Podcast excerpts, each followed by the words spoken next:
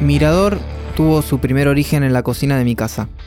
Una tarde como cualquier otra, pasó Alexis a visitarme y entre mates y guitarra de por medio empezamos a tocar y zapar, a mostrarnos ideas. En un momento le muestro un riff que venía frecuentando cada vez que agarraba una guitarra con la sexta cuerda afinada en re, y ahí empezamos a jugar mezclándolo con acordes yendo y viniendo de ese riff.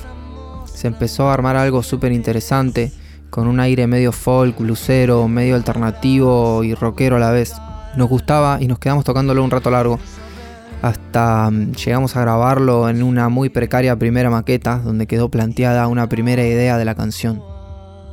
Meses más tarde, este gen, esta canción primitiva, la presenté en un ensayo y también nos quedamos tocándola por horas.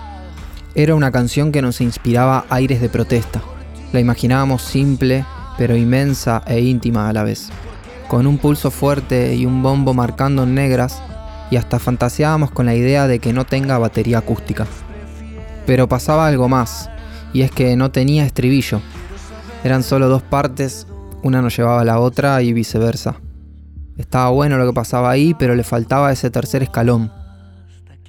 Al tiempo, nos vamos de viaje una vez más a nuestro amado Villa Traful, pero esta vez con el objetivo de trabajar intensivamente en todas las canciones que teníamos para el disco nos llevamos toda la sala a una cabaña apodada la Casita del Árbol.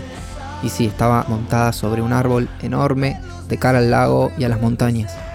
Armamos en ese lugar un estudio de grabación prácticamente, con computadoras, monitores y todo lo que pudimos llevarnos desde nuestra sala en Don Torcuato. Pasamos horas y horas tocando y grabando, tomando mata al sol, hablando y filofaseando de las ideas y las canciones que había hasta el momento tratando de que todo lo que queríamos decir entrara en las canciones que teníamos. Pero todavía no parecía el estribillo que nos faltaba para este riff en re, hasta que una tarde nos invitan a ir caminando hasta el Mirador del Viento, que se encuentra a poco más de 5 kilómetros de donde estábamos. Ya conocíamos el lugar, pero algo nos dijo que era nuestra oportunidad. Agarramos guitarras y nos prometimos no volver hasta cantar el estribillo que nos hacía falta. Y empezamos a caminar, dándole pulso a la canción con nuestros pasos, tocando una y otra vez la progresión de acordes, el riff, la intro, de la intro a la estrofa, luego al puente y de ahí un salto al vacío, que cada uno iba rellenando con las palabras y melodías que nos inspiraba la caminata y el paisaje a nuestro alrededor. Ese aire de protesta que tenía la canción se convirtió en una marcha, una redención, un camino de introspección hacia ese tal mirador, poniendo en valor una vez más la inmensidad del lago, los picos altos de las montañas, toda la belleza que nos regala nuestro planeta, al que ya tan poco se lo respeta. Entre pendientes hacia arriba y abajo, el camino se hacía pesado, el sol que comenzaba a caer y el estribillo que ya comenzaba a formarse. Decidimos volver y al darnos vuelta pasó algo increíble. Vimos el mejor atardecer de nuestras vidas.